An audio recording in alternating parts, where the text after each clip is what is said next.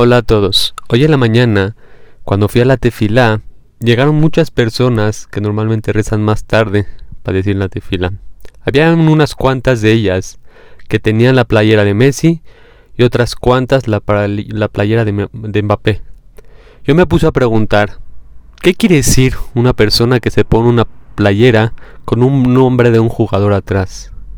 Y pensé y reflexioné que la persona que se pone, ya sea de Messi o Mbappé o cualquier jugador en una playera, quiere decir que ese jugador lo valora. Al ponerse la playera de ese jugador, él quiere decir, es tan bueno el jugador que yo lo apoyo. Yo me pongo su playera de su nombre porque yo quisiera ser como él. Es tan bueno que yo apoyo a ese jugador y confío en que él va a hacer bien las cosas en el partido. A lo que me puse a reflexionar que cuánto de nosotros tenemos que reflexionar. Así como muchas personas se ponen la playera a una persona ni, que ni conocen quien, ni que en su vida los van a conocer, que tal vez alguna vez van a, tener el autógrafo de ellos y se ponen la playera porque quieren ser igual, quieren apoyar, son valorados por ellos, cuánto más nosotros tenemos que tratar de que se pongan la playera de nuestro nombre. ¿Qué quiere decir? Dar un buen ejemplo en esta vida y dejar algo en el mundo que la gente quiera seguir nuestros pasos. Mucha gente quiere seguir esos pasos de Messi y Mbappé en el fútbol, pero cuanto más en una vida que no solamente es el fútbol, tenemos que hacer que la gente quiera tener nuestro nombre, quiera seguir nuestros pasos como persona, nuestros pasos con, nuestras cualidades que tenemos.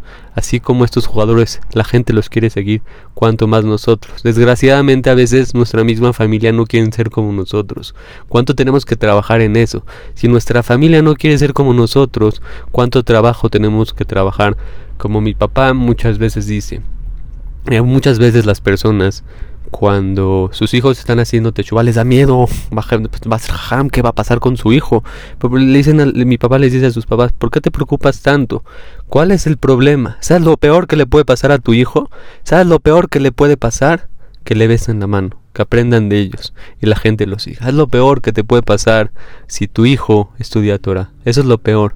Que la gente lo valore, que la gente lo siga, que la gente aprenda de ellos musar, que la gente aprenda valores de tu hijo. Eso es lo peor que te puede pasar si te meten en la Torah. La gente se espanta, pero eso es lo peor que puede pasar.